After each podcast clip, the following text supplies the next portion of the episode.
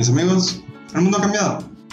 Con la tecnología tan arraigada en la sociedad actual, hace pensar que es casi imposible vislumbrar la vida moderna sin la utilización de aparatos o artefactos tecnológicos. Con la creciente propagación de computadoras, celulares, eh, consolas de videojuegos o consolas portátiles, han puesto en evidencia que los videojuegos han ganado gran relevancia tanto por sus recursos semióticos que utiliza como por la trama que lo constituye. Desde la década de los 50 y el trasfondo y ganancia que ha tenido en las décadas posteriores, los videojuegos han ganado el cariño de los niños, de los jóvenes y por supuesto que de los adultos. Eh, tanto que en la actualidad el objeto es tan relevante para el ocio, el entretenimiento e incluso la cultura. Así que todo gran viaje conlleva un primer paso. Yo soy Camacho, él es Kevin y él es Luis. Y esto es una fracción de segundo. Muy bien. Camacho, tengo que preguntarte porque tú cuando elaboraste esas líneas, uno de tus primeros puntos, ahí no sé tal cual de manera explícita, estricta, pero creo que dijiste en plan, es difícil ahora imaginarse la vida actual, la realidad del momento, sin el anclaje tecnológico, sin el apego digital. Ahora bien, pondría eso en paréntesis un pelín, pero vamos a, yo sé que nuestras vidas cotidianas, tanto los jóvenes, los adultos, incluso pues ya hay señores que se han ido alfabetizando digitalmente con redes, o ya tienen, saben operar una computadora, un sistema operativo, más o menos cosas básicas de un navegador. Eh, tal vez incluso tienen esa destreza de videojuego de poder manipular un joystick, mandos, controles, etc. O tal vez hasta son PC gamers. Yo he visto algunos streamers que son abuelitas en Twitch. Hay una popular. Y una pregunta es, em, vamos, si antes no teníamos nada de tecnología como ahora, porque no había la invención de computadoras, Alan Turing, manzana, lo que quieras, eh, y ahora estamos como estamos, eh, estamos tan dependientes que si nos lo quitan un día de repente tendríamos un colapso, una crisis, como cuando se te va el internet, la electricidad en tu casa, que a mí también me ha pasado en algunos años, y te sientes como sin nada que hacer y te aburres porque hemos perdido el hábito de lectura o cosas análogas, prácticas. Naturalmente. De hecho... ¿Qué hay ahí? Antes de empezar. Pues vaya, me, me con esa, parte. Pero sí, de hecho creo que la actualidad, el ser humano se ha pues, vuelto más flojo, entonces ha perdido ciertas formas de realizar cosas. Por ejemplo, acá mi estimado usa incluso una Alexa para, para prender sus luces.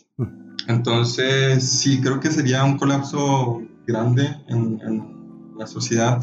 Y pues es difícil, es difícil imaginarse una, una, vida actual ya que todo lo que utilizamos en la, en, la actualidad eh, tiene tecnología.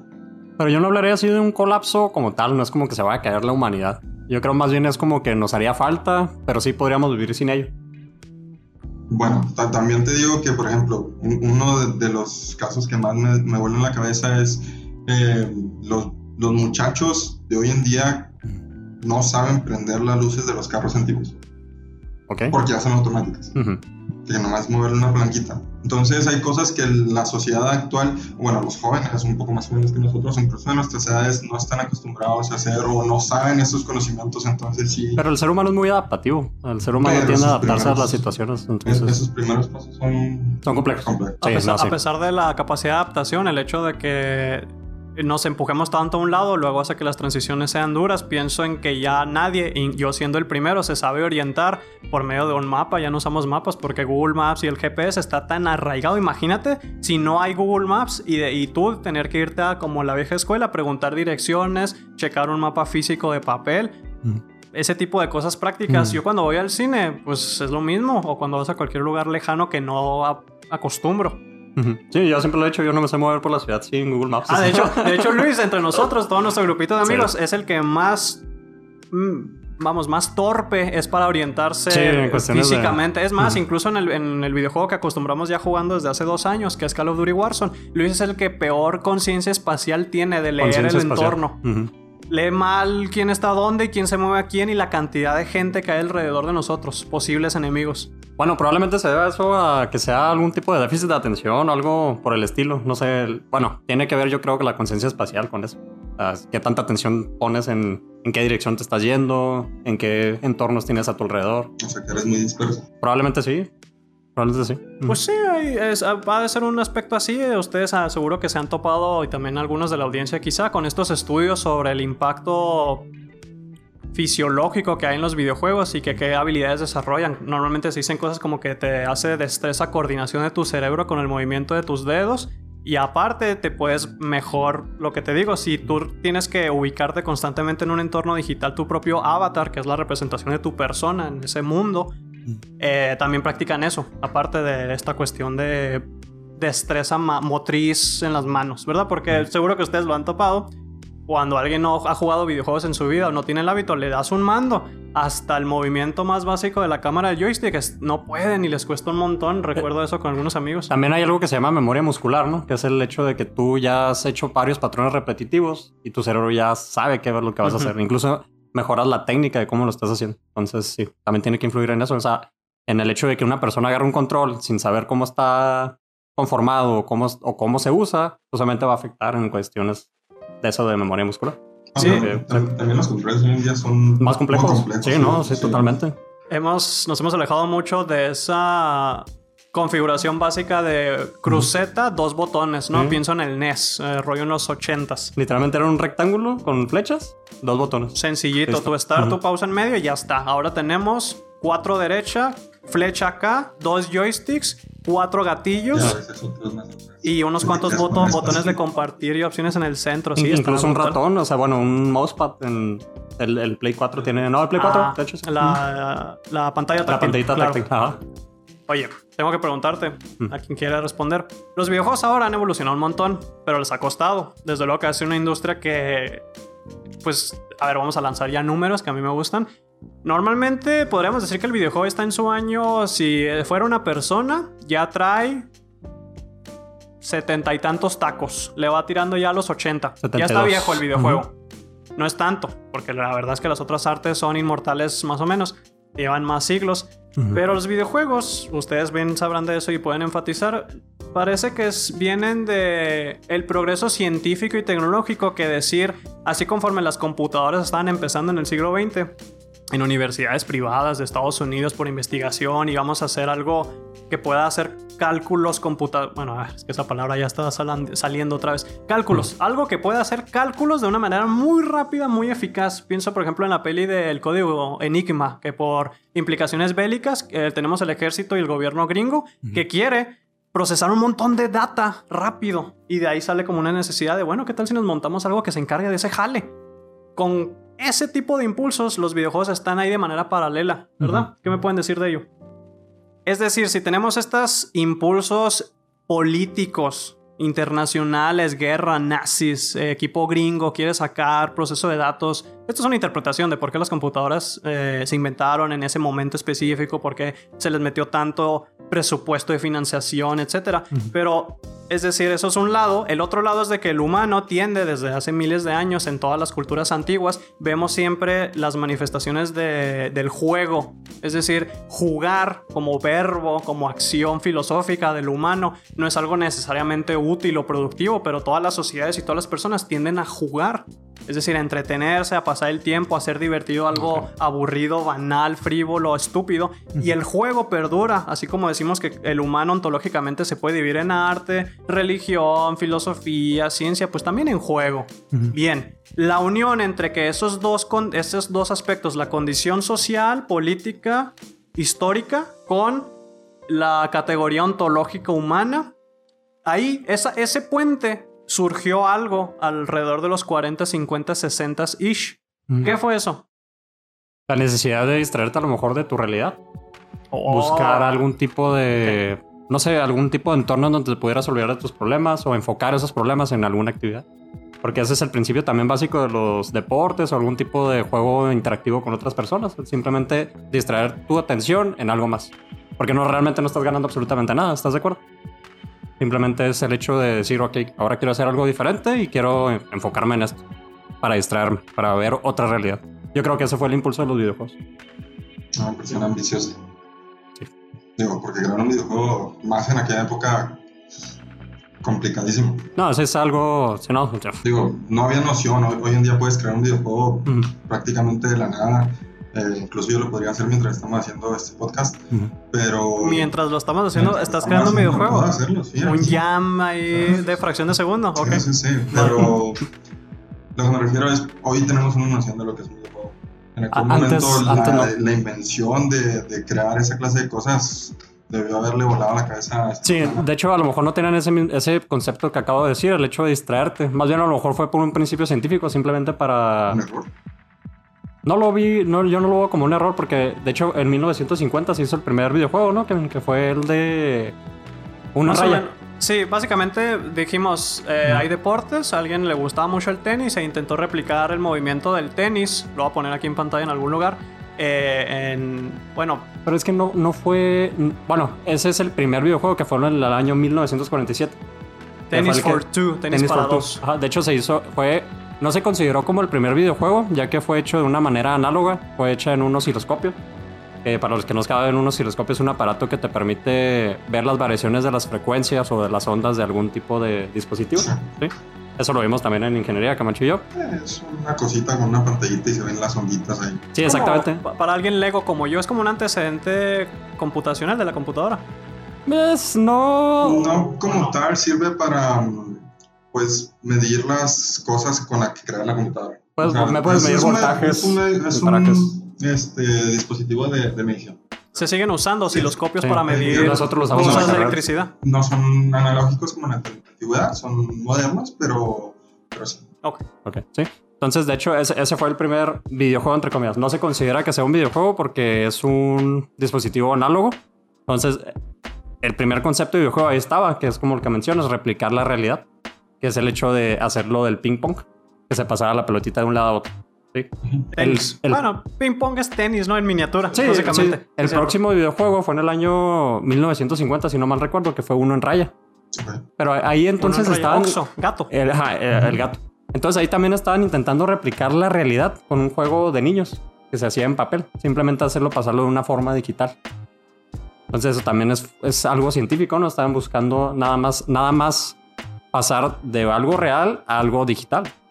No, Sí. no necesariamente tener el concepto de distracción o el concepto que mencioné anteriormente. Ese ya está formulado en la actualidad. El hecho de voy a jugar un videojuego, voy a crear un videojuego para distraerme de mi realidad. Pero antes no lo tenía, como ustedes acaban de mencionar. O sea, ¿qué acaba de explicar Luis? Que antes de cualquier cosa que ahora detectemos, simplemente era vamos a ver si podemos recrear de, otra manera algo que ya conocemos, ya sea un deporte, tenis, o ya sea un juego de mesa, infantil, gato, ¿verdad? Y eso es como el antecedente de este medio. Luego ya quién sabe que la gente iba a pensar en implicaciones narrativas, en cuestiones sociales de conectar gente multijugador con internet. Ni de coño se lo No. imaginaban, supongo. Quién sabe, tal vez sí. Los, todos esos intelectuales, académicos, ingenieros en universidades a lo largo del globo. Pero era ello, era traslademos juegos a pantallas, Exacto. ya sea de manera análoga y bueno, después progresó y digital. Esa diferencia de análoga a digital, yo honestamente no podría meterme mucho porque la desconozco. ¿Me Ujú. pueden decir algo? Análogo, básicamente, bueno, corrígeme, yo realmente en mi carrera casi no vimos cosas así electrónicas, llevamos un semestre, pero según yo lo análogo es algo así más como señales, algo que puede variar en el tiempo, y lo digital ya es más como 1-0, es simplemente Bueno, dos valores. Los unos y ceros pueden variar también en el tiempo, Ajá. pero, pero sí, prácticamente todo lo que... ¿Cómo explicarte las palabras sencillas? Si tiene un procesador es... es Digital. digital. Si tiene procesador. Sí, sí tiene, que los, de hecho los procesadores están basados en tecnologías antiguas de igual de unos ceros, pero eran Ujú. bulbos, eran otra clase de, Datos. sí, sí, sí, otra clase de, de, de aparatos con los que de- incluso tenías un chorro de interferencias, eran masivos, entonces ya la era donde empezaste a hacer estos microprocesadores, que de hecho son mega chiquitos, Mm. eh, fue cuando ya empezaste a usar este, más unos y ceros y, ya no tanto las variaciones y fluctuaciones en, en la, eh, de la corriente. Pues, sí. Bueno, igual, esto es como. Vamos, si tuviéramos una audiencia y diferentes niveles de grados de sensibilidad, alguien le va a tocar y le va a gustar más que se metan esos comentarios como más técnicos, científicos de la infraestructura trasera de los videojuegos. Y luego hay otras capas ahí donde simplemente quieres verlo de manera más superficial y no enfocarte qué coña está pasando en una compu o en una consola cuando algo se está lanzando. ¿Me entienden? Esto es como tirarle a diferentes lados para tener capilaridad. Si tienen curiosidad de saber cuál es el dispositivo o cuál es el primer videojuego analógico que se creó, el nombre del dispositivo es dispositivo de entretenimiento con tubos de rayos catódicos. De rayos catódicos, así se llamaba. Estaba medio raro el nombre. Rayos catódicos. Rayos catódicos. Bueno, las, las televisiones antiguas utilizaban rayos catódicos, que era un, literal un rayo que disparaba este, una electricidad. Ah, las, las RT. Sí, sí, sí, que se calentaba y ya mostraba la, la información. Entonces, ah, eso no me lo sé. Es un rayo catódico que para qué más se utilizaban no sabría decirte. Yo nomás sé que las televisiones antiguas utilizaban esa tecnología. Ok. Igual, la verdad, yo no tengo. Bueno, a ver, si está para aprender, pero no es el momento de que me expliquen diferentes maneras de representación en tele, en pantallas, que si CRT, LCDs, OLED, etc. Pero entiendo que los videojuegos empezaron así como rayos catódicos. Rayos catódicos. Que tiene mucho sentido sí, para la representación. Y era un aparatito llamado osciloscopios. Sí, uh Ok.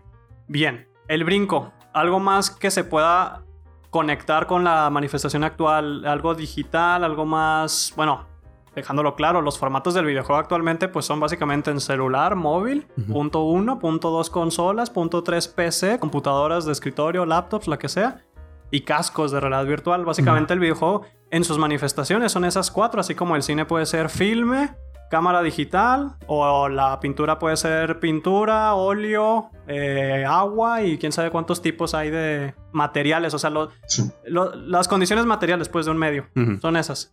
¿Dónde está ese brinco? Por ejemplo, algo ya que sea más aterrizable con cómo son ahora. Eh, según yo, y no mal recuerdo, fue en, el año 72, en 1972, con la Magna Odyssey. No sé si recuerdas esa consola. La Magna Box. La Magna, Magna Box, exacto. Esa, esa consolas también yo no tuve la oportunidad de jugarla, obviamente. Pero um, bueno, me imagino que va a haber coleccionistas que la dan de tener ahí y la pueden usar. Pero según yo, nada más utilizaba, bueno, nada más se podían utilizar juegos de mesa. No sé si me puedas corregir ahí. Yo no sé muy bien esa historia de. Uy, eso desconozco. Eh, bueno, no lo sé. No, no lo sé. pues es la verdad, no lo sé. Ok, bueno, este. No me informé de todos los juegos que había en la Magnavox. Pero según yo, nada más eran juegos de mesa. O sea, por ejemplo, ajedrez, algo. Bueno, esa, esa fue la primera, la Magna Odyssey Box, me parece. la primera consola en que se pudo jugar desde nuestras casas. O sea, tú podías llegar a tu casa y conectarla al televisor, al televisor ya necesitabas ir a un laboratorio y ver experimentos. Esa fue la primera consola. Bueno, acabas de lanzar eso. Ah. Era entonces un producto para la gran top de la top de la, de la gente. Digo, que no. tantas teles en, en 72. Sí, exactamente. Era para las personas, yo me imagino que se lo podían permitir. No fue hasta que llegó Atari que ya se empezó a magnificar mucho más esa venta de, de consolas. Fue hasta Atari. Atari fue el primera, la primera compañía que hizo eso. Y lo hizo con el Punk.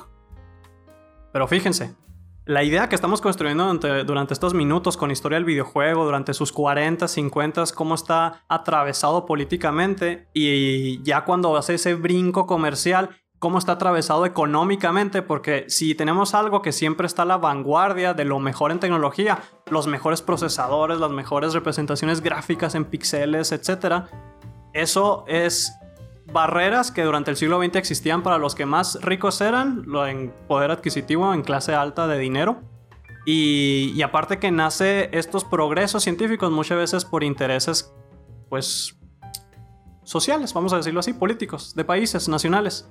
Eh, sin embargo, creo que hay algo que tenemos que decir, que en este siglo XXI, en estos últimos 20, 30 años, se ha democratizado y accesibilizado más el medio porque ahora tenemos un poco una gran escala gradual de, de manifestación videojueguil. Es muy barato. Ahora el móvil puede ser eh, la, plataforma de juego e incluso todavía están esas ofertas súper caras como un PC pepino y un casco bien caro. Se adapta mucho al jugador. Se adapta mucho a la necesidad. Bueno, no necesidad, más bien al... ¿Al interés? Al interés del jugador. Porque habrá gente que no quiera gastarse tanto en este entretenimiento. Exactamente. Muy bien. Y pues bueno, eh, de hecho, no sé si sabían que estuvo a punto de, de quebrar la industria de los videojuegos con el ah, Atari. De hecho, ese punto me encanta. E-, es algo que ya mucha gente ha hablado, hay mucha información de eso, pero por falta de, de esta manufacturización a gran escala que se hizo de parte de Atari, se, no se tenía muy bien, no sé si en esas épocas se tenía muy bien pensado el hecho de la calidad de los productos. No había tanta, ¿cómo se dice? Cuando checas algún producto... No había como control de calidad. No había control, exactamente, control de calidad. No había control de calidad en los productos y se hacían infinidad de juegos sin siquiera... Bueno, sí los probaban, pero no había como que este testeo anterior que se hace hoy en día. Sí. Entonces, no sé si sabían la historia esta de IT, e que se tuvo que... Sí, claro. sí. Vendieron muchas copias a compañías o empresas de... ¿Cómo se dice? De distribución de videojuegos. Y pues se tuvo que cancelar todas esas ventas, se tuvo que quitar todos los cartuchos que estaban en stock en las tiendas y se tuvieron que enterrar. Nada más fue un dato curioso que lancé, pero sí, o sea, desde ahí se ve la evolución de los videojuegos en el hecho de la manufacturización a gran escala. Es que Ahí se hace fíjate, súper interesantes. fíjate, con este brinco comercial que se vivió en los 70s, movía tanto dinero y era algo tan tan atractivo que pegó tan fuerte en, pues por ejemplo en los países del primer mundo como Estados Unidos para allá que en la manifestación arcade, es decir, las consolas estaban empezando y sí existían en algunas casas, pero era muy común eh, la salida social como centro de videojuegos, los arcades, las maquinitas en México les diríamos así. Ajá. Eh, sin em- y, y luego se, lo- se les va tanto a los creadores a la cabeza que empiezan a producir un montón y luego tenemos que en 10 años después, como si esto fuera movimientos económicos, hace colapso porque ahora se sale tanto y no se cuida la calidad. Entonces el, consumidor va respondiendo de manera pues natural, adaptativa y dice, ¿sabes qué? Ya no voy a empezar a comprar nada y los videojuegos empezaban a no regresar ingreso básicamente, empezaron a colapsar. Copias que se quedaban en estantería y no vendían. De hecho, era injugable ese juego, no sé si lo vieron. O sea, no, ni siquiera se entendía qué, qué- qué se quería hacer en el, en el Ay, juego. o sea. Una fotito de ese juego, es horrible. Eh, sí, estaba muy feo. Pero eso, eso no está simplemente. Eso pasa en la actualidad con el No Man's Sky. ¿Qué pasó? Bueno, pero es que ahí entras en un, en un dilema donde, bueno, pasa mucho. Y más presentado hoy en día que los inversionistas presionan a las compañías para que saquen los videojuegos, los videojuegos no están terminados, más si los videojuegos prometen tanto como fue Ujú. No Man's Sky. Este, entonces, pues lo sacan muy early, muy verde al mercado y Pero también ahí estamos hablando algo también de control de calidad, ¿no? O sea, No, yo es- sé que es mucha presión con los diseñadores de los videojuegos. Pero pues pasó algo similar con eso, con el No Man's Sky. Pero fíjate, hay un arma de doble filo ahí porque ahora que los videojuegos en los 90s y brinco el milenio se tuvieron que adaptar al beneficio que te da el internet, el hecho de que yo creador te puedo vender a ti persona que quieres jugar mi juego una copia digital y no física, me cambia la jugada porque hay gente muy maja, muy buena onda que decide, yo mi proyecto lo voy a ir mejorando con el paso del tiempo y cada vez va a tener más cosas y va a estar más pulido con menos errores, etc. Y luego están los otros que lo van a ver así como, pues es una oportunidad para la mejoría de esa cosa genial que voy a tener desde el lanzamiento día 1. Porque obviamente antes en la historia, cuando entregabas una copia, era la del disco. Y eso que vas a poner en estantería, eso es, y no hay correcciones. Si quiero en- entregarte otro juego, tiene que ser otro disco. Y más me vale que a mí, que sea gratis, porque no te voy a vender el juego dos veces. Se tenía que dar a la tarea de que se le era bien a la primera. A la primera, no hay de otra. Sí. Y ahora están los que dicen, ah, yo te vendo el juego y a los seis meses lo vamos parchando y lo tenemos arreglado Sí, con unas cuantas actualizaciones al año, ¿no? Como pues Cyberpunk, No Man's Sky son ejemplos fuertes de este último lustro. Pero, por ejemplo, también, o sea, es que todo esto va de la mano de, las compañías. Yo, yo sigo diciendo, los inversionistas pushan mucho al... Bueno, las personas se comprometen con fechas. Entonces, es- como todo mundo pone su dinero, quiere su dinero de regreso, pero, no sé, loco, o sea... Prefiero que me retrasen un juego que me saquen día uno, me metan parche del doble de lo que pesaría el, el juego, o sea, 80 gigas y, y decirme, ah, mira, ahí está, porque ni siquiera lo puedo jugar en el momento en el que sale el videojuego. Pero también la comunidad presiona mucho, ¿eh? La, presionidad- la comunidad siempre está ahí. Pues ya es- saquenlo, eh, pusieron esta fecha. Siempre lo están presionando y presionando. Pero es que te diré, o sea, siento que no es de gente que no sabe del- de, videojuegos, simplemente nomás vienen, ponen dinero, tanto como la comunidad. Por ejemplo, acaban de retrasar este. El de Harry Potter, ¿cómo se llama? El Hogwarts Legacy. Legacy. Lo acaban de retrasar, no tenía fecha, incluso nomás habían dicho este, en el invierno de este año. Ujú. Y lo retrasaron para febrero 10, entonces prefiero que me digas, ah, vamos a sacar este juego cierto tiempo después y te va a ir mejor, pues, mejor experiencia. Pero es que también llega de la mano qué tanto se comprometen las empresas y qué tanto te venden el juego. Hay juegos que son súper complicados y complejos de hacer, como para que lo saques en tan poquito tiempo. ¿Cómo se llama este juego? El, el, el- el que esperaba mucho Mario. que anunciaron del espacio como No Man's Sky. Starfield de Es Bethesda. es otro juego muy ambicioso también que, que siento que lo van a retrasar tarde o temprano. Mira, estamos hablando de un punto yo creo que lo detecto así, en donde el juego es un producto tan complejo. A, diferente, a diferencia de otras artes, los videojuegos pueden ser hechos por equipos de mil personas, 1500, 500 personas a lo largo de 3, 4, 5 años. Hay juegos que tardan 5, 6, 7. Otras personas. O, o incluso juegos que se hacen en cuestión de meses y está hecho por una persona. O sea, la escalabilidad de esos proyectos es tan amplia. En el cine pasa un poco lo mismo porque tenemos gente que hace un filme y lo hace uno y sus dos amigos y ya está. Y a la vez esas superproducciones de años con un montón de pasos, filtros. Pienso en una peli de Marvel que se piensa toda una fase. No solo es un proyecto, sino es la consecuencia de múltiples proyectos, ¿verdad? Es esa... Pues, es- está el concepto de AAA e indie, pues por eso se usa. Exacto. Y eso con otros medios. De hecho, la- lancemos ya esta clasificación típica. Los juegos eh, llevan ya 20 años en discurso, básicamente en plática, en debate sobre si tienen realmente capacidades artísticas o no. El medio, me refiero.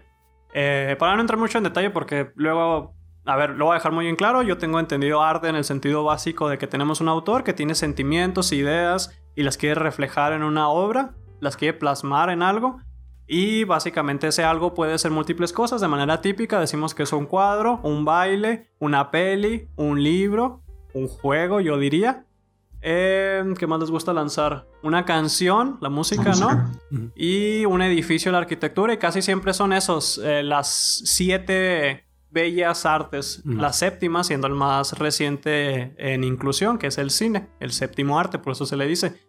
Si hablamos ya de cosas típicas, eh, después de esas 7, una 8, una 9, creo que el juego ya se lo merece.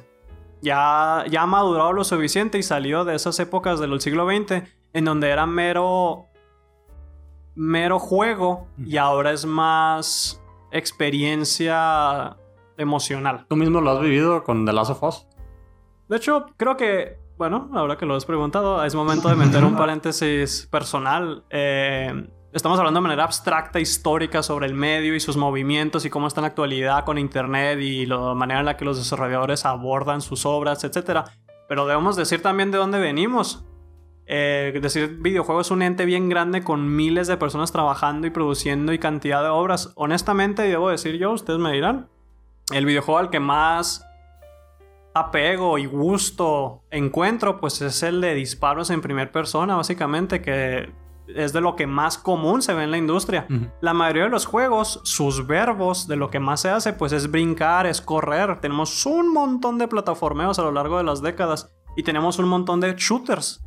¿Cómo hay armas en la industria del Ujú. videojuego? ¿Cómo se dispara en esta cosa? De todos los verbos que podemos pensar, de lo que más hacemos es caminar, brincar y disparar. Porque no hay tantos juegos de bailar, de construir. Bueno, construir ya está empezando a salir como verbo importante. Pienso en la era post-Minecraft. De lo que vende, lo que quiere la gente. Sí, es que, es, es que claro, yo creo que ha, ha habido tanto énfasis en las armas, porque las armas son bombásticas, sorprendentes, te iluminan, a un niño le explota la cabeza porque está viendo muchos flasheos y dice, wow, y como a mí, yo empecé jugando un montón Call of Duty y Battlefield, franquicias que son la manifestación de ese tipo de videojuego hasta la fecha todavía, y, y yo creo que ese tipo de cosa, ese tipo de juego, pues, en el aspecto del polo de juego, de entretenimiento vacío, de tonter. En el aspecto otro, en el polo serio de algo artístico, con sentimiento, idea, un mensaje, pondría básicamente las obras de Naughty Dog siendo la mejor representación de una historia cinemática de personajes. El sentirte que estás experimentando un buen filme, pero con interacción. Ya sea Uncharted y The Last of Us. Y eh, honestamente, mi perro se llama Agro por una razón en específico, porque hay un caballo digital al cual le agarras un montón de apego en un juego de 2005 japonés para el Play 2, que es Shadow of the Colossus, Sombra de los Colossus. En ese juego, pues estás tú solo a lo largo de 20 horas, más o menos 15 horas, ponle, peleando contra monstruos enormes y la única apoyo, la única compañía que tú tienes es un caballo. El caballo se llama Agro. Y yo a mi perro, que es- todavía sigue siendo mi perro, se llama Agro. Aparte de que me recuerda un caballito negro porque tiene ese paralelismo con algo tan padre que es sentirte apegado a un animal que es ficticio. ¿verdad? Es ese juego. Bueno, yo no pondría solo a Naughty Dog con, con ese estandarte del... eh, digo, son de tus juegos favoritos. Bueno, la compañía que crea de tus juegos favoritos. Opiniones. Sí, sí, sí. Pero, por ejemplo, también está, hay gente que siente gran apego a las narrativas que viene eh, detrás de, por ejemplo, un Assassin's Creed, eh, en toda su estructura, por ejemplo, de los tres juegos, ya después, pues, X va, Eh, o de el Call of Duty, este, el- ¿cómo se llama este juego? En, en el que, la, la escena esa mítica, que a mí, pues, me hizo llorar, se me fue el nombre. Una escena- Donde, donde le disparan. El de Marta. ¿No? ¿Cómo era? No, ese, ese es Doom de. No, sí, es Doom de, de Gears of War. Ah, ok, ok, vale. sí, ese también es, es, es la escena. ¿Cuál, cuál, de la entonces? Bueno, el de Call of Duty es esta, esta escena donde vas este, a agarrar el helicóptero, vas acá. No me acuerdo si era un helicóptero, creo que sí. Este, y luego vienes acá de la, de la guerrita con tu camarada, que no me acuerdo, creo que era Ghost. Y la, la escena donde le disparan y lo. Ah, ok, estamos hablando, ya, ya, estamos hablando del momento en Modern Warfare 2 en Ah, donde. Shepard, tu comandante, o sea, tú eres un soldado y tú tienes un compa y es tu escuadrón. Y básicamente tu comandante te traiciona a ti y a, tus, a tu escuadrón. Te mata porque ustedes son cabos sueltos que luego puedan filtrar eh, misiones que no debieron pasar por parte del ejército gringo. Y ese momento es, está Sí, padre. es muy, muy emotivo. A lo que voy es no necesariamente la narrativa y la estructura del videojuego tiene que conllevar a, a crear este, ese tipo de juegos cinemáticos, sino si la historia está bien hecha, aunque sea un first person shooter o sea un mundo de aventura o sea, yo que sé, un juego donde tienes que ser asesino, Ujú. eh, te puede inmersir en... en sí, sí, sí, inmersir. No, pues te puede... Ah, sí, cierto, Bueno, ¿cómo puede, ser, puede ser tan inmersivo como para que Mm. tú estés dentro del videojuego y vaya, le agarres demasiado cariño a la historia. Traigo la duda, ¿cómo dices eso? ¿Cómo conjugas inmersión para Puede yo te meto en inmersivo. inmersión? Puede no, ser pero ¿se puede inmersivo. conjugar así? Sí. Yo, yo, Luis, te meto en inmersión, yo te estoy inmersiendo. Inmersiendo. No. No sé. No, no, bueno, sí, Bueno, a eso lo investigamos. Lo voy a buscar y lo pongo aquí. Oye, pero hablando de juegos que a mí me cambió la vida un juego, se llama Violent Hearts, no sé si lo jugaron. Ok, sí. Oh, buenísimo. Mítica la cancioncita del Sí. A ver, Y, a ver. eh, o sea, si eso no es arte, güey, no sé qué es arte, la verdad. Porque mezclaba banda sonora.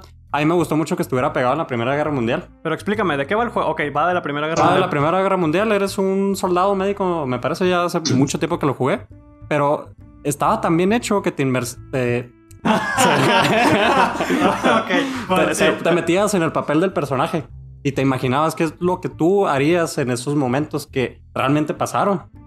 Entonces a mí me gustaba mucho el, el- el hecho de que yo me imaginara qué es lo que yo haría, este porque tenía un perrito.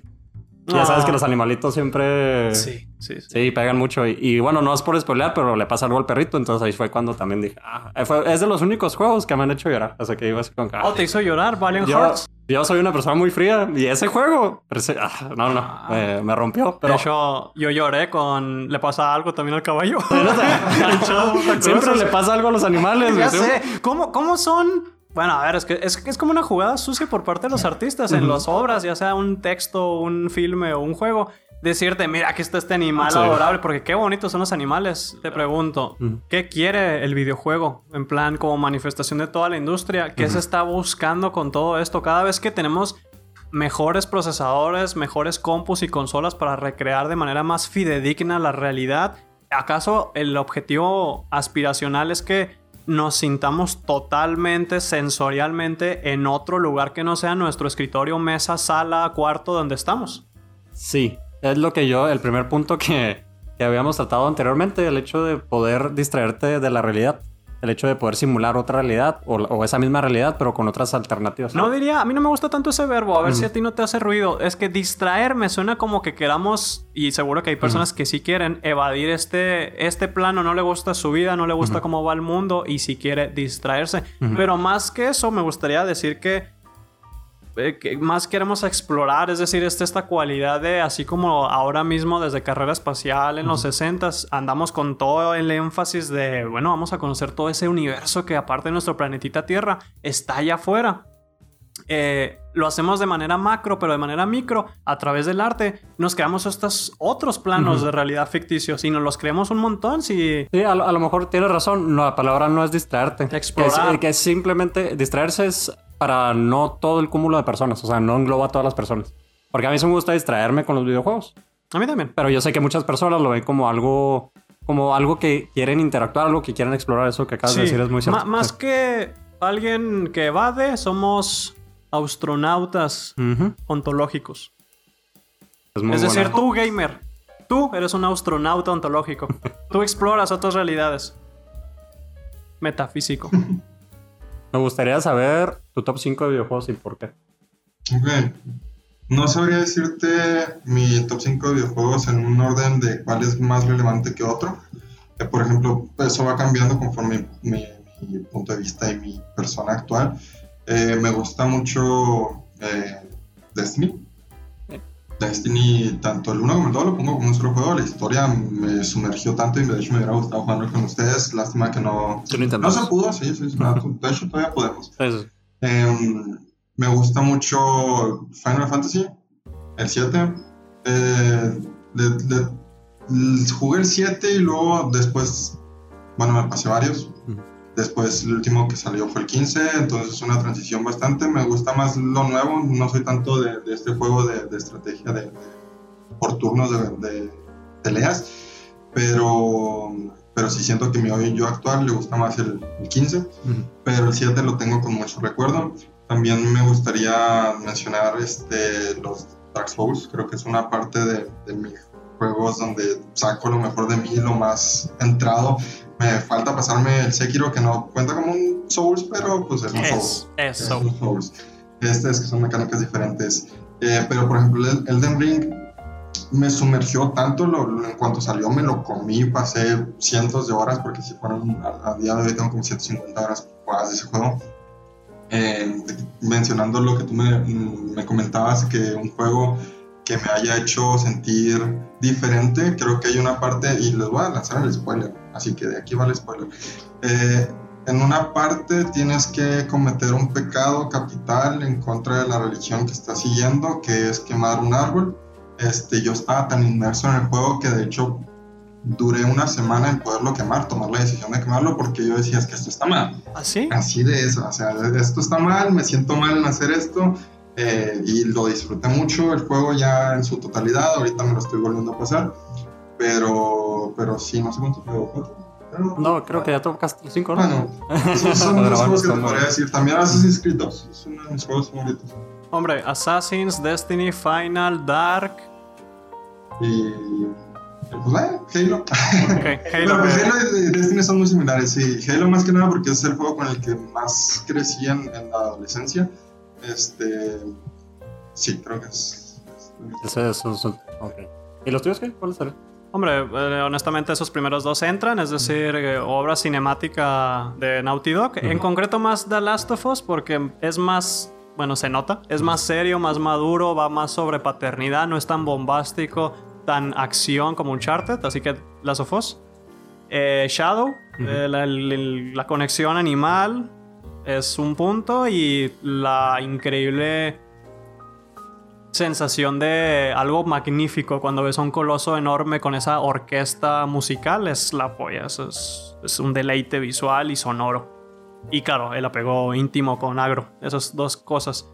Eh, honestamente, los otros tres yo metería a Portal por ser gran exploración de, la cámara en primera persona y que vas a hacer acertijos en primera persona y muchas veces en muchos creadores no se atrevían a hacer acertijos en primera persona porque pueden ser algo desconcertante, puede ser algo confuso, te puedes perder e incluso Portal que se la juega con aceleraciones muy rápidas en velocidades cuando te metes a través de portales. Em, vamos, eso allá en 2007 era medio novedoso. En especial en un mercado cuando había mucho disparo, te dices, bueno, tienes disparas, pero ¿qué crees? Son portales, no son balas y no son enemigos, son a paredes. Entonces era ese cambio de mente y a mi Portal me pegó muy bien, que también fue allá por 2009, 11 con el primero y el segundo. Entonces ahí van tres franquicias. Voy a poner en cuarto. Eh, pues, ¿qué crees? Esto no tiene nada de sorprendido, de vaya, de novedoso, de sorpresivo para ustedes. Pero las obras gráficas, narrativas, muy lineales de decisiones que te da The Walking Dead de Telltale. Eh, me he jugado todos y son dilemas muy bonitos, muy éticos, muy morales que no está bien una respuesta realmente ni mal tampoco, solo son una escala de grises. Y el juego tiene esta ilusión de creer que estás eligiendo, realmente el juego te está manipulando un poco más o menos en decisiones, pero lo que importa en muchas veces es no qué estás haciendo, sino cómo lo estás haciendo. Y si me vendes la ilusión real de que yo estoy eligiendo eh, a quién salvar y a quién sobrevivir y a quién matar, eh, es suficiente. Ya con eso a mí me basta y me puse muy empático con la historia de Clementine, que es la protagonista de toda esta franquicia de Walking Dead. Esos cuatro nombres, quinto sería tranquilamente... Sería la franquicia de Battlefield, es decir, el sentirse realmente como un soldadito y eres una parte muy pequeña en algo más grande que tú. Eh, cuando estábamos en la secundaria y jugábamos Battlefield 3 en nuestras consolas de Play 3, el, el ver que está saliendo de una base en un modo conquista donde hay en ese lugar 64 gentes y tú solo eres uno más y ves que hay pavos que deciden irse por el aire en choppers, en helicópteros y en jets y hay otros que se van a ir en vehículos normales de 4x4, otros con tanques y ves unos cuantos escuadrones infantería a pata, a tu izquierda y a tu derecha, y vas a dominar básicamente el territorio. Es una pelea de territorios. ¿Qué ejército le gana más tierra a otro? Para luego ya pues establecer sus propias cosas y cada vez impulsar más a la frontera y pues cómo funciona la guerra, ¿no? Battlefield es ese primer momento en donde no me hizo llorar y no me puse íntimo, emocional, pero me sorprendió tanto la inmersión que te causa esa guerra. Yo creo que esos cinco lanzaría.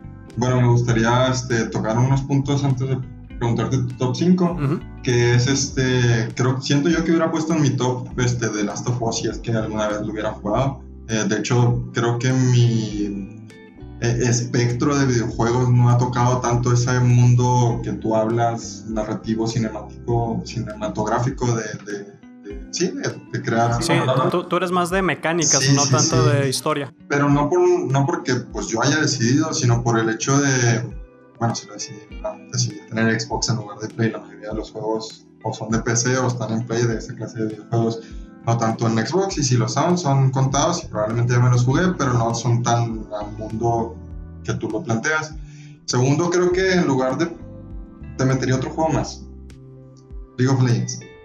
Sí. Mm. League of Legends, es difícil dar un top cuando te lo preguntan así, pero League of Legends pasó 10, 11 años en mi vida. La competitividad, la competitividad era el... Sí, me recordé. Ya huele feo aquí. Sí, me acordé, me acordé, de League of Legends cuando tú dijiste lo de Battlefield. Este, uf, horas, horas que le dediqué, dinero también, lamentablemente.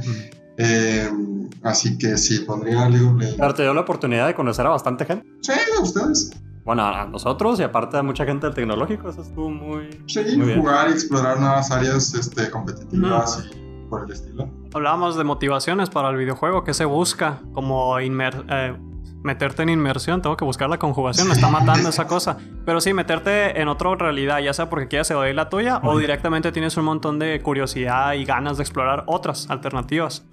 Pero otra, el conectar con gente, el videojuego como un acto social, así como te vas a beber de copas a un bar y conoces peña en un café o en un evento deportivo, jugar en tu casa también es ese puente que puede romper a través de la distancia amistades, forjar, pues, no romper, forjar. Y bueno, ya expuse los, los, puntos que quería decir, así que tu top 5. Mi top 5 yo creo que pondría en primer lugar a Violent Hearts, que es el juego que... ¿Es tu favorito videojuego? Es el que más inmersión me dio el que más me hizo sentir algo por los videojuegos. En ese sentido. En ese sentido. De, los dos polos que dije. Es, es, complicado poner un top porque yo tengo.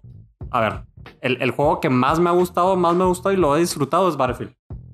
Ese es el primero, el top. Battlefield 3. Battlefield 3. Porque también me dio la oportunidad de jugar con ustedes, con Iván, contigo, Kevin, y con Mario. Con Mario. Sí, entonces. Y luego todos los que conocimos, ¿te acuerdas? El, el Lurodos era, Lurodos. Lurodos, sí, eh, hacían competiciones. Eh, el Eddie, estuvimos en un clan y competimos contra otros clanes aquí en México. Se armaban retas en grupos de Facebook, me acuerdo.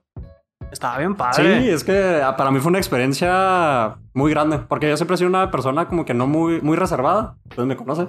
Y ese, ese videojuego como que me dio la oportunidad de expandirme más con otras personas. Entonces fue mi primera inmersión en el mundo de los videojuegos multijugador. Entonces fue, fue para mí un, un gran salto.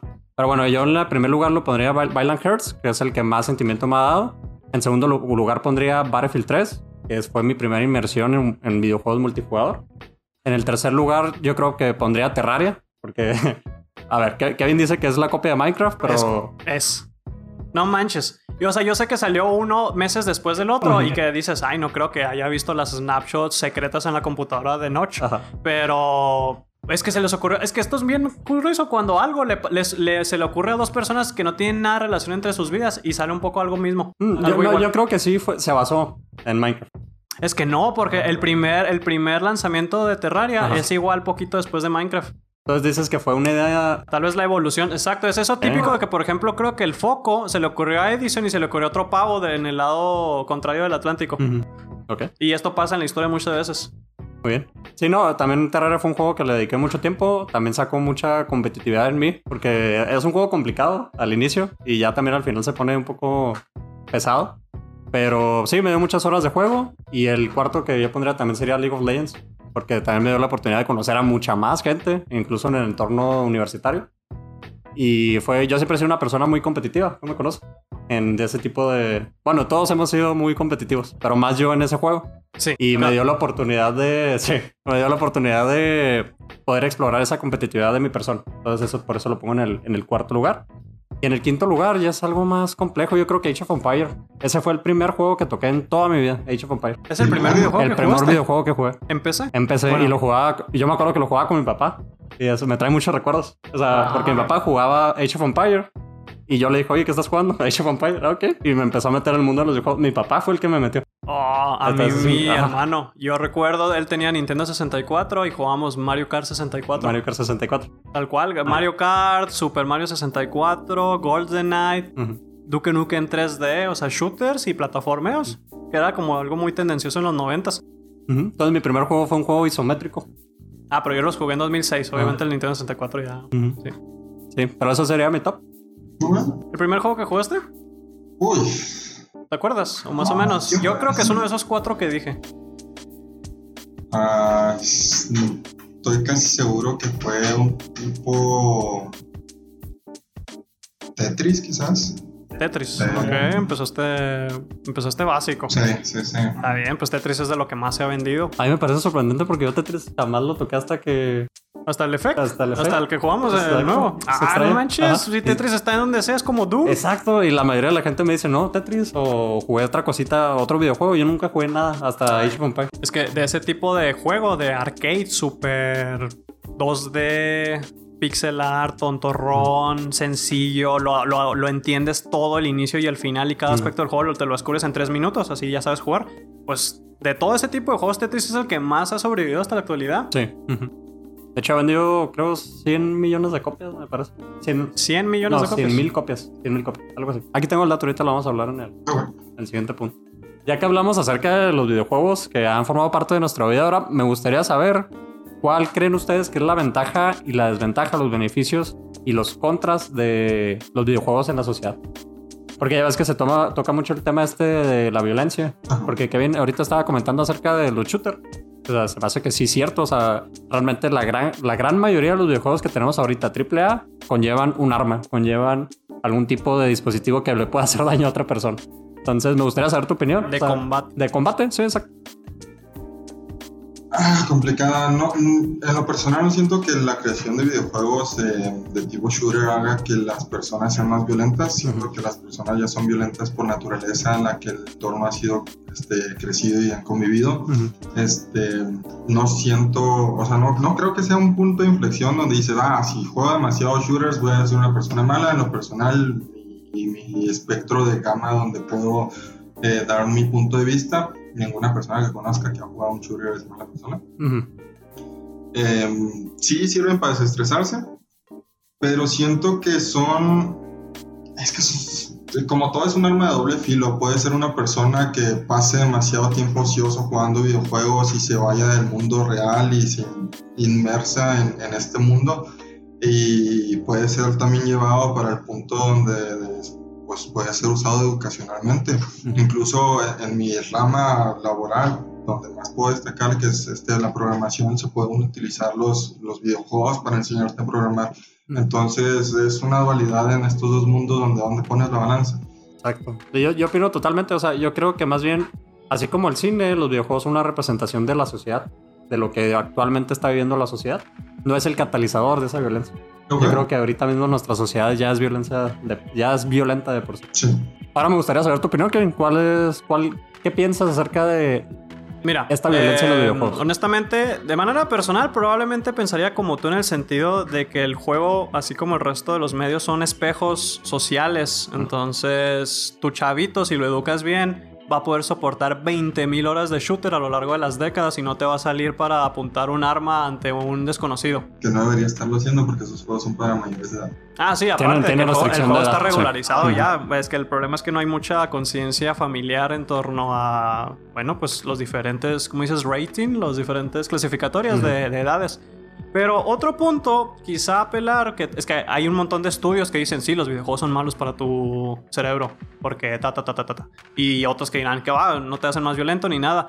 Eh, sí, puedo experimentar yo de manera personal, yo no sé qué dice la ciencia en ese punto de ambos respuestas, pero así apelando a nuestra flexibilidad plástica del cerebro, en donde si estás constantemente escuchando disparos, toxicidad de desconocidos en internet donde te insultan y a veces tú te pones tan competitivo y los terminas insultando, en ciertos individuos igual apelando a lo de Luis, porque esa gente ya está con ciertos broncas ahí y luego el juego está amplificando, pero no está creando. Es esa respuesta.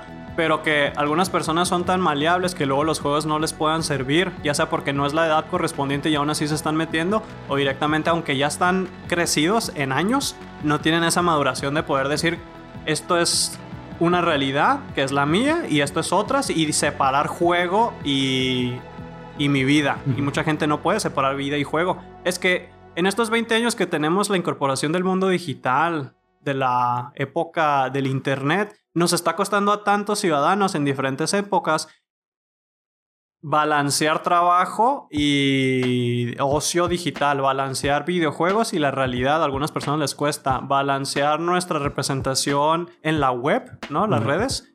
Y realmente nuestros grupos sociales que acostumbramos de manera física a ver y platicar y charlar.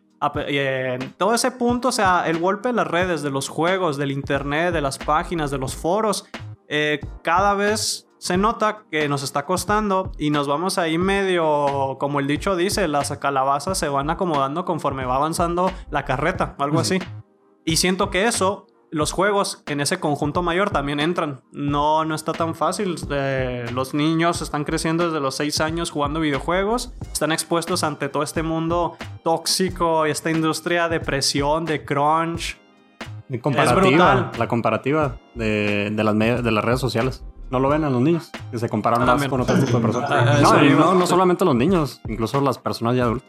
Entonces, respuesta de qué tantas ventajas detrimentales. Eh, lo de Luis complementando que es según el individuo, que es espejo social, que no, es, que no lo pensamos tan bien y que lo vamos armando conforme va la marcha. Y, y que en realidad en última instancia no crea, sino yo creo amplifica eh, broncas. Esa, esa es la respuesta. Pero también deshumaniza, ¿no? Es lo que estábamos hablando el día de ayer, que deshumaniza el hecho de ver tanta violencia, tanto gore. Ya no, no te sorprende Sí, tanto. sí. claro que Yo, sí. yo dije algo así y, y no, es- creo que según la persona. Sí. Según, la- según quién. Yo creo que no es lo mismo ver que le vuelve la cabeza a alguien en un videojuego a verlo en la vida real. Creo que No, ese choque es... Pero fíjense, ustedes dos, eh, cuando pensamos en el futuro del videojuego y que cada vez son más realistas y pueden recrear más el cómo se ve dispararle a alguien, imagínate cuando ya no hay distinción Entre- clara Ajá. entre un juego que le está, que hay un, pues sí, es un juego en primer- primera persona y tú controlas un arma y hay un pavo enfrente de ti y la iluminación, las texturas, el detalle, todo está tan claro que sí se ve la manera en la que reacciona el body physics del otro enemigo. Eh, cuando disparas a un soldado y que sea eso y que parezca como si viene sacado de un metraje de cámara eh, corpórea que trae un soldado, ¿verdad? Por ejemplo, el siguiente Call of Duty que sale este año trae una expectativa que intenta emular muy bien cómo se vería la cámara que está adjuntada en el casco de un cerebro. Ujú. Y viéndolo se ve bastante, o sea, cada vez vamos allá y como yo, y piensa en el futuro. El impacto que va a haber eh, entre esas dos cosas y que no pueda verse una línea clara. Bueno, siento que es diferente, bueno, cuando menos yo, en mi punto de vista. Eh, verlo en una pantalla, verlo en realidad virtual, si tú me lo marcas en verlo en realidad virtual, donde ya mis sensores, tanto por unos cascos en, en, las, en, los audífonos, o sea, unos audífonos y el visor que me inmerse en, en la realidad. Creo que ya sí cambiaría porque tu percepción es completamente distinta. ¿Me dijiste diferencia entre pantalla y realidad virtual? Sí, ¿Me sí, dijiste? sí. O sea, siento que si tomamos, si partimos de estar detrás de un monitor y aunque haya sido toda la tecnología tan avanzada, que sea tan realista, pues va a ser como ver una película. Pero ya si, si me planteas el hecho de estar inmerso en una realidad virtual, creo que sí entra muy a favor tu punto. Ah, ok, ok, ya entendí, ya entendí. Vale, sí, si el juego solo está en una pantalla en 2D, que ya sea celular, compu, tele, eh, no te eh, afecta tanto como si te lo crees en un casco de VR. Ok, sí, sí, y va para allá. Um, yo creo que el tener toda esa visión, visión, periférica y audio perfecto, que en el futuro pues cada vez va a haber mejores bocinas y audífonos, uh -huh. es donde va a estar bien complicado para algunas personas, todavía más los que ya les está costando ahora distinguir realidad y, y no. Y digital pues. Entonces sí va a haber una, un dilema ahí de deshumanización. Sí, no ya. estamos listos, sí, no, no, verás. no, en unos 10, 15, 20 años. ¿Y el ser humano está listo para qué?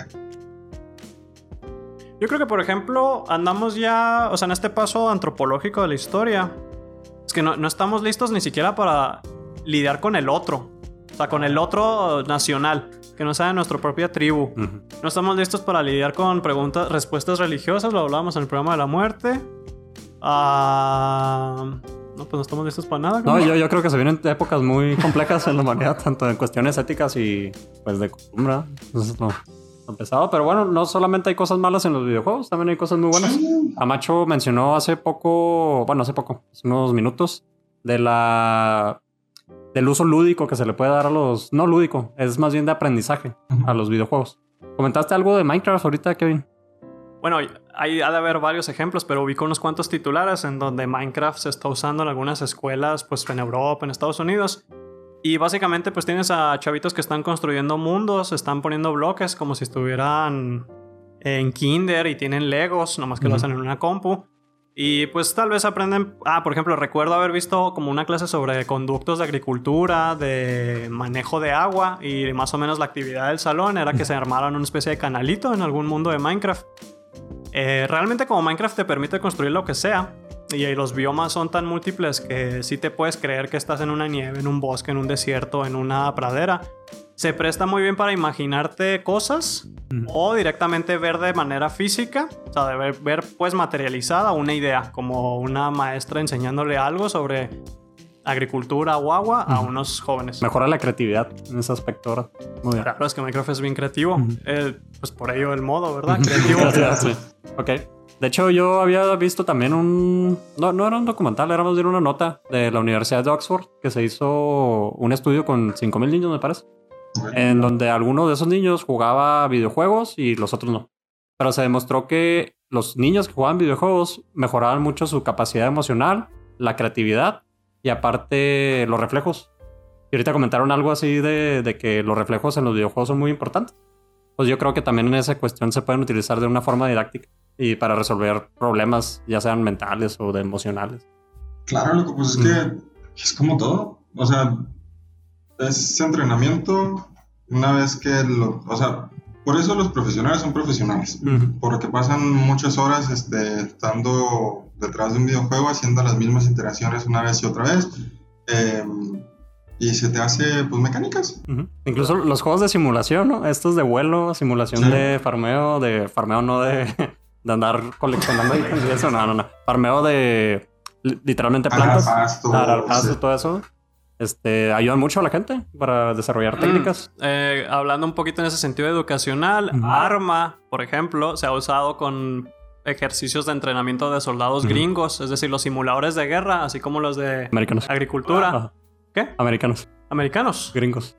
Pues sí, o sea, los gringos. Gringos. No, es que pues, me rehuso a llamar a estadounidenses americanos pues, en el sentido continental de que ellos no son solo el continente, como a veces algunos dicen. ¿Cómo se le podría estadounidenses? Estadounidenses. Estadounidenses, la verdad yo digo gringo por esa idea más de bájate de tu pedestal. Yo sé que realmente tu gentilicio es estadounidense, pero así como a nosotros mexas, pues ellos gringos para no creerse centro de mundo.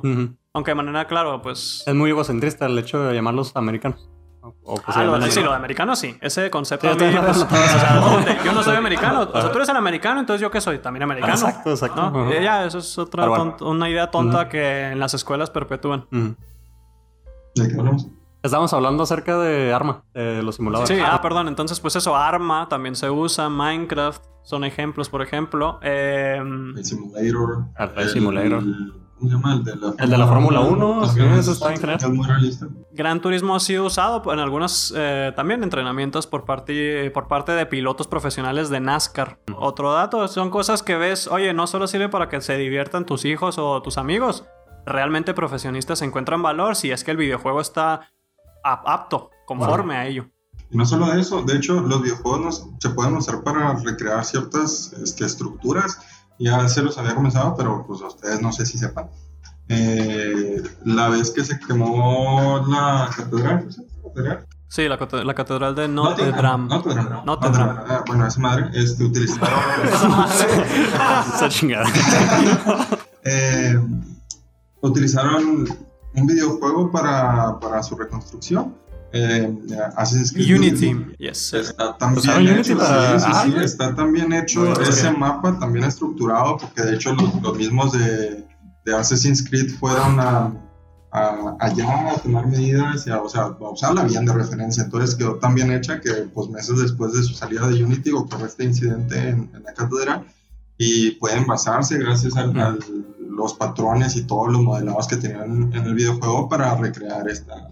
Porque eso es lo que he visto, ¿verdad? que muchos videojuegos ahora usan texturas reales. Oye, me encanta que en el siglo XX, si Ah. quieres recrear la distancia de un cuarto en específico y que ese mismo cuarto se sienta en términos de espacio, de metros, eh, lo tenías que hacer más o menos por ojo viendo fotos.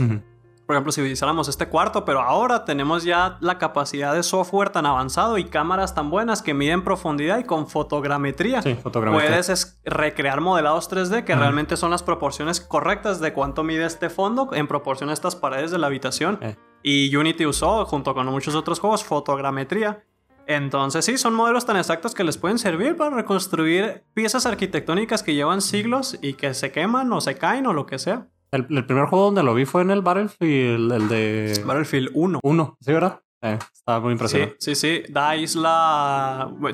DICE fue medio pionero con ese rollo con el primer Battlefront 2014. Literalmente veía las piedras y era como una imagen en alta definición de una Es, piedra. es la Está- polla. sí, Es está increíble. esos, esos de los brincos fuertes que tuvimos esta octava generación, la fotogrametría. Ahora pintamos que tenemos mejor cálculo de iluminación porque parece que algunas de las mejores cosas que vamos a tener en esta novena generación es el trazado de rayos. Mm. El cal- calcular en tiempo real. Que realmente por medio de, de movimiento de fotones, la- el procesamiento pueda calcular eso y no sean sombras eh, fijas. Eso demanda demasiado. O sea, todavía Tal vez necesitan una computadora muy tocha para eso, o una consola de nueva generación. Este, pregunta súper importante: ¿qué esperan ustedes sobre el futuro de los videojuegos? ¿Qué creen que va a pasar a 5 o 10 años o incluso más? Ok, a mí me gustaría decir que lo más probable es que las consolas como la conocemos desaparezcan. Es un tema que... El dispositivo. El dispositivo. Probablemente a lo mejor se mantienen, pero yo creo que por este, esta demanda tecnológica que se está dando, yo creo que va a ser más en cuestión de servicios de streaming. No sé cómo lo han visto. Ya Xbox está planteando más por esa integración con Samsung en sus televisores para hacer el streaming nativo directo desde la. Desde Nube. la desde, o sea, sí, desde la nube. Cualquier dispositivo, ¿no? Que Pero pueda en la tele, sí, o sea, vienen ya, no tienes que bajarte nada, sino nomás conectas tu control a la tele y a jugarlo. Incluso el PC va a quedar como que para esas personas que quieren el mejor rendimiento, ¿no? Sería como que... Bueno, no tan mal rendimiento, este, porque incluso jugar en la nube ya está llegando a puntos donde se siente fielmente bien con buena calidad y buena latencia. Entonces no te diré, eh, pues sí. O sea, no, no es lo yo digo que en la actualidad, en la actualidad no, pero vamos a llegar a un punto en donde sí se va a sentir. Pues hay muchos avances tecnológicos en, la- en las cuestiones de, de transmisión de, de datos. ¿Sí? China ahorita está trabajando para el 5G, me parece 6G, algo así. Es- pero Bueno, está- sí. la transmisión de datos ya va a ser, no va a ser un problema en un futuro. Probablemente sí nos apoye mucho en el, en el sentido del stream. Mira, tenemos ahí un puntito tecnológico. Eh, por ejemplo, con el cine, que nomás es mover video, no tienes realmente que considerar input y latencia del jugador y lo que está haciendo de manera dinámica. ah, Entradas cambiante. En esas, sí, exacto, en entradas y salidas. El cine, pues para el ojo desnudo, común, ciudadano, tranquilo, la verdad le pones un Blu-ray que es calidad nativa en el disco grabado por parte de la distribuidora y tal, y le pones una transmisión en 4K de un plan de Netflix, HBO, Amazon, lo que quieras. Esa persona no te va a poder distinguir tranquilamente la diferencia de bitrate, resolución y profundidad de color. La verdad, yo creo que el cine lo consiguió. Y honestamente pienso como Luis, en el futuro se va a sentir nativo la representación en la nube. Cuando eso pase, híjole, va a estar complicado. Dependemos de servers de las empresas. Si se caen, adiós. Eh, las empresas todavía tienen mayor control porque ya ni siquiera se está ejecutando en tu, entre tu sistema, en tu casa. Ya no tienes copia de disco. Cada vez tenemos menos discos. Eso es un problema para preservación del medio. Cosas históricas. Entonces, en el futuro, en ese lado técnico, hay bronca. Yo sí lo detecto y creo que sí va a haber problema porque cada vez la preservación está siendo más problemática cada vez tenemos menos los bienes. Ahora rentamos una suscripción que nos da acceso, pero los juegos no son nuestros, es una renta. Eh, eso de que la gente dice, no, me están regalando en el Plus, en Live. No, estás rentando el juego, date cuenta, amiga. Pero no te gusta el concepto, por ejemplo, esto de Game Pass. Ah, no, es que me encanta, pero así como ganas algo, pierdes algo. Y lo que estamos perdiendo es eso que digo. Tú quieres la, la propiedad del hecho de decir, quiero tener un videojuego. Sí, sí, sí, algo, que menciona, bastante Kevin es este, pues, la preservación del videojuego. Y si no tienes la copia, aunque sea digital, ¿cómo vas a tanto, ese videojuego para tanto software está tirado ya a la deriva porque no lo puedes comprar en ninguna tienda, está delistado, lo tienes que correr con piratería en un emulador. La es que el problema de los juegos es que piensan siempre en tiempos de hardware específico, de consolas, y la historia del videojuego ya está rota desde hace 30, 40 años en consolas. Si tuviéramos el acercamiento open, abierto del PC, más o menos podríamos lidiar mejor con eso, porque si ahora mismo yo quiero jugar algo de la Play 1, eh, por más que haya emulación en Play 5 o, en PC, si quiero la experiencia nativa, más me vale mantener una Play 1 funcional de los 90 y eso aplica con el resto de las consolas. Imagínate en las décadas de los 30, los 40, los 50, los Play 3 van a estar probablemente muertos, va a estar bien complicado y si yo quiero revivir mi infancia, juego de manera nativa, va a estar bien complicado y va a tener que hacer con emulación de PC porque las consolas rompen la historia del juego. La, quebrantan y luego la problematizan a la larga. ¿Me entiendes? Sí, sí, te entiendo totalmente. Eh, ¿Algún comentario, algún opinión extra que quieran Nada, que cuando estábamos hablando sobre si no arte o no, tal vez ahí habría que mencionar por qué seguimos hablando de videojuegos de esta manera tan afectuosa, por qué seguiremos jugando nosotros personalmente. Y claramente ves las estadísticas que salen en titulares, no es poca cosa y no somos los únicos que piensan que son algo bien genial los videojuegos. Eh, la idea de tener una interacción mayor y que te sientas que realmente participas en contra de las sensaciones ilusorias que te da un texto, una buena peli, que igual yo he experimentado cosas geniales con un buen libro y un buen cine, pero la interacción, ese papel esencial, inherente que hace que esto sea distintivo del resto de las cosas, es lo que me sigue jalando a decir, vamos a jugar. A mí me pasó ahorita que acabo de ver la película Top Gun Maverick mucho recuerdo de esa película. Dije, esto es Battlefield.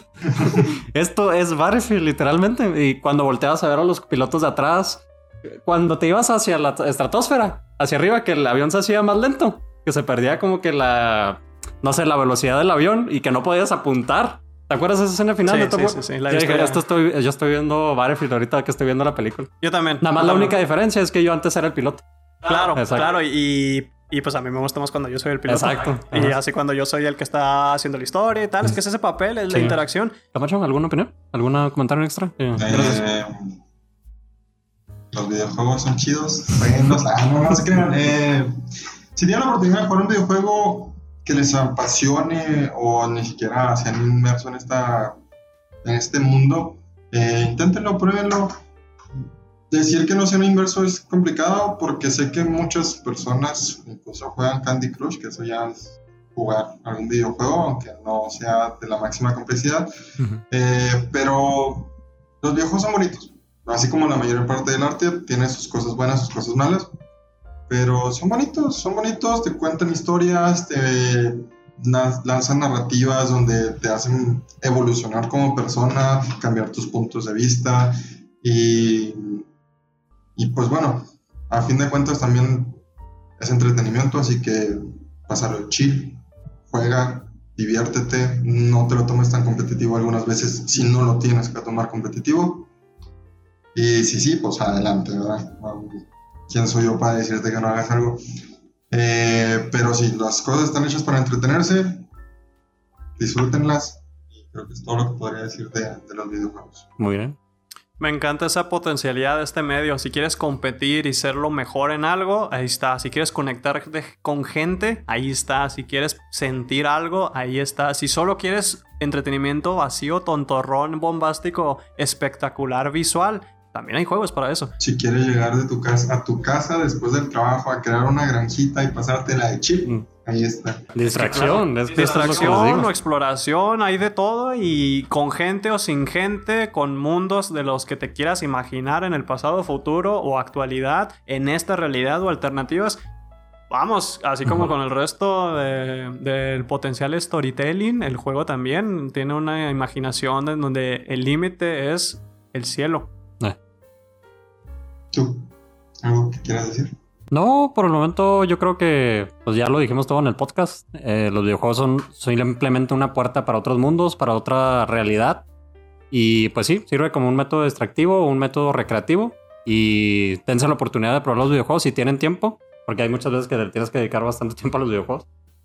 Bueno, y pues ya después de hablar durante bastante tiempo sobre los videojuegos, son una cosa hermosa, no la hemos pasado, cuando menos mis amigos y yo, súper bien a lo largo de todos estos años. Y espero hayan aprendido un poco sobre esto, si es que no están tan inmersos. Y si no, pues si les hicimos un poco más de bolas, discúlpenos, dejar dudas, comentarios adelante. Eh, pero pues creo que por nuestra parte es toda. Eh, así que esto fue una fracción de segundo. Nos vemos a la próxima.